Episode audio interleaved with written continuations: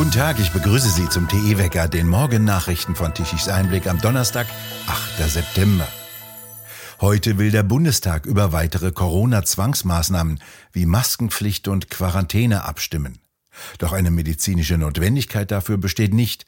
Dies ergibt sich aus einer Studie, die das Bundesministerium für Bildung und Forschung in Auftrag gegeben hat. Das lässt derzeit untersuchen, wie viele Menschen in Deutschland bereits Antikörper gegen das Coronavirus gebildet haben und damit gegen das Coronavirus immun sind.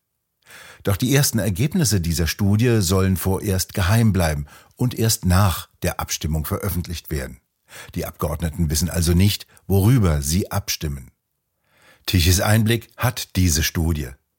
Dass die Studiendaten nicht vor der Entscheidung des Bundestages über mögliche neue Zwangsmaßnahmen veröffentlicht werden sollten, sorgte für erhebliche Kritik in den sozialen Medien. Viele vermuteten dahinter eine böse Absicht, weil mit den Daten bewiesen wäre, dass Maßnahmen nicht gerechtfertigt seien, meinte ein User auf Twitter. Das läge nahe, dass diese etwas zu verbergen hätten, so ein anderer. Offene Kommunikation sei das Mindeste, hieß es, was Bürger erwarten könnten. Bei der Tichys Einblick vorliegenden Studie handelt es sich um einen vorläufigen Zwischenbericht. Weder die Datengrundlage noch die Auswertungsmethodik oder Darstellung seien final. Sie dienten aktuell nur dem Zweck einer möglichst raschen Kommunikation, heißt es einschränkend. Doch auch ohne diese Einschränkungen sind die ersten Zwischenergebnisse sensationell. Der Tenor die meisten Menschen sind bereits entweder durch eine Infektion oder eine Impfung gegen einen schweren Verlauf geschützt, sagen die Autoren.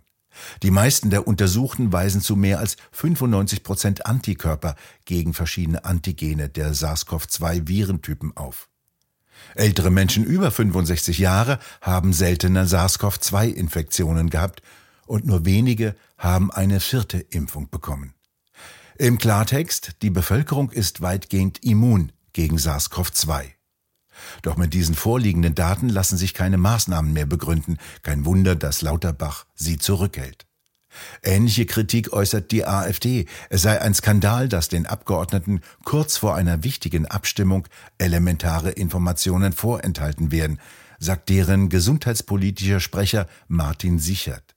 Ohne die FDP hätte die Ampel heute keine Mehrheit für ein neues Infektionsschutzgesetz.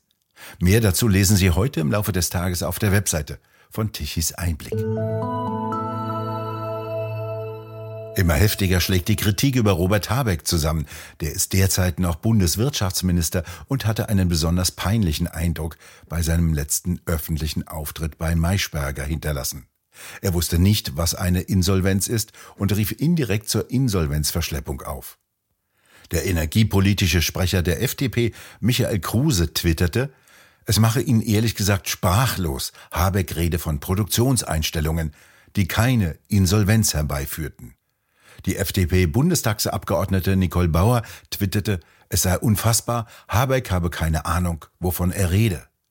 Mittlerweile machen auch FDP-Politiker offen Druck gegen Habecks Plan, die Kernkraftwerke nicht länger in Betrieb zu lassen. Währenddessen hat der Zentralverband des deutschen Bäckerhandwerkes Habeck nach seinen Äußerungen zu einer möglichen Insolvenzwelle kritisiert und zu sich eingeladen. Es scheine so, als habe Habeck die Probleme der Handwerksbäcker nicht im Blick, sagte der Hauptgeschäftsführer des Bäckerhandwerkes Daniel Schneider. Gerne würden Sie Herrn Habeck einladen, sich direkt in der Backstube ein Bild von der schwierigen Situation eines mittelständischen Unternehmers zu machen, so der Zentralverband des deutschen Bäckerhandwerkes. Das nächste bedeutende Unternehmen ist insolvent. Dr. Schneider, ein international tätiger Automobilzulieferer aus dem Raum Kronach, musste einen Insolvenzantrag stellen. Insgesamt sind 4000 Beschäftigte betroffen. Dies hat das Landgericht Coburg auf Nachfrage von Radio 1 bestätigt. Das vorläufige Insolvenzverfahren sei bereits eröffnet worden. Als nächstes sollen auch die Mitarbeiter informiert werden. Am Firmensitz arbeiten rund 1400 Beschäftigte. Weltweit besitzt die Unternehmensgruppe Produktionsstandorte in Deutschland, China, Polen, Spanien und den USA. Die neue Interimsintendantin des Rundfunks Berlin-Brandenburg RBB heißt Katrin Fernau. Die bisherige Verwaltungsdirektorin des WDR wurde am Mittwochabend vom Rundfunkrat gewählt, allerdings erst im zweiten Wahlgang. Und die Auswahlmöglichkeiten des Rundfunkrates waren nicht besonders groß. Fernau war die einzige Kandidatin. Deren Stelle wurde zudem nicht ausgeschrieben. Fernau verpasste im ersten Wahlgang die notwendige Zweidrittelmehrheit. Der derzeit geschäftsführende Intendant und RBB-Programmdirektor Jan Schulte-Kellinghaus hatte zuvor in einer Anhörung des Medienausschusses im Berliner Abgeordnetenhaus eine Personallösung von außen befürwortet. Es sei wichtig, dass jemand von außen komme, der mit den Vorgängen bislang nichts zu tun habe, meinte er. Fernau tritt als Interimsintendantin für ein Jahr die Nachfolge der fristlos gekündigten Patricia Schlesinger an. Der Ölpreis fiel gestern auf den niedrigsten Stand seit Januar. Der Anstieg des Dollars und die Sorge um die weltweit recht niedrige Nachfrage würden die Preise belasten, schrieb die Nachrichtenagentur Bloomberg. In den USA sank der Barrelpreis unter 85 US-Dollar. Weil die Zentralbanken die Zinssätze anheben, um die Inflation zu unterdrücken, befürchten Anleger eine Rezession. In China dämpfen harte Corona-Beschränkungen die Nachfrage. In wichtigen Regionen von Chengdu bis Shenzhen werden wieder Sperrungen ausgeweitet oder Bewegungskontrollen eingeführt. Die Vernunft und ihre Feinde, so heißt das neue Buch von Thilo Sarrazin. Es behandelt Irrtümer und Illusionen ideologischen Denkens. Thilo Sarrazin mit einem Auszug. Es gibt den Zyklus von Sommer und Winter, je nach Neigung der Erdachse.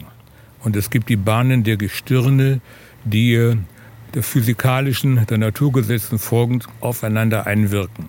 Es äh, gibt jedoch kein davon unabhängiges historisches Entwicklungsgesetz für den Kosmos.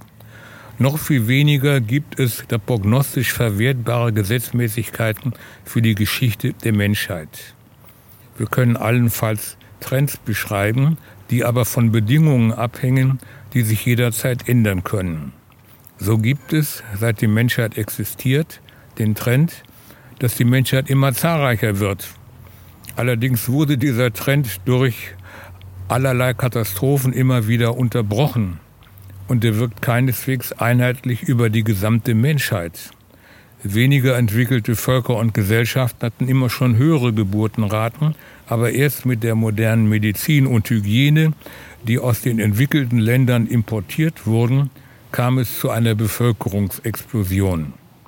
Umgekehrt haben zahlreiche entwickelte Länder eine extrem niedrige Geburtenrate, die zur Bestandserhaltung nicht ausreicht. Soweit Thilo Sarrazin aus seinem neuen Buch Die Vernunft und ihre Feinde. Sie können es bei uns auf der Webseite im Shop bestellen unter tichiseinblick.shop. Beim Wetter nicht zu übersehen, die trockenen Dürrenzeiten sind vorbei. Ein ausgewachsenes Regengebiet überquert Deutschland und das gab es auch schon länger nicht mehr. Jubel über Regen, endlich wird es nass. Im vergangenen Jahr war es übrigens genau umgekehrt. Die Bauern konnten mit ihren Erntemaschinen kaum auf ihre durchweichten Felder fahren. Heute jedenfalls kommt es zu teilweise kräftigen Regenfällen, die nach Norden und Nordosten abziehen. Örtlich sind sogar Starkregen möglich. Im Südwesten wird es im Laufe des Tages wieder trocken und sonnig. Die Temperaturen können dort bis 24 Grad erreichen. Ansonsten verbleiben sie bei etwa 20 Grad. Wir bedanken uns fürs Zuhören. Schön wäre es, wenn Sie uns weiterempfehlen. Weitere aktuelle Nachrichten lesen Sie regelmäßig auf der Webseite tichiseinblick.de. Und wir hören uns morgen wieder, wenn Sie mögen.